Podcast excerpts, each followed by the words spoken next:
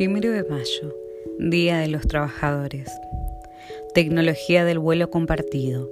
El primer pato que levanta vuelo abre paso al segundo, que despeja el camino al tercero. Y la energía del tercero alza al cuarto que ayuda al quinto. Y el impulso del quinto empuja al sexto, que presta viento al séptimo cuando se cansa, el pato que hace punta baja a la cola de la bandada y deja su lugar al otro, que suba al vértice de esa B que los patos dibujan en el aire. Todos se van turnando atrás y adelante, y ninguno se cree super pato por volar adelante, ni subpato por marchar atrás.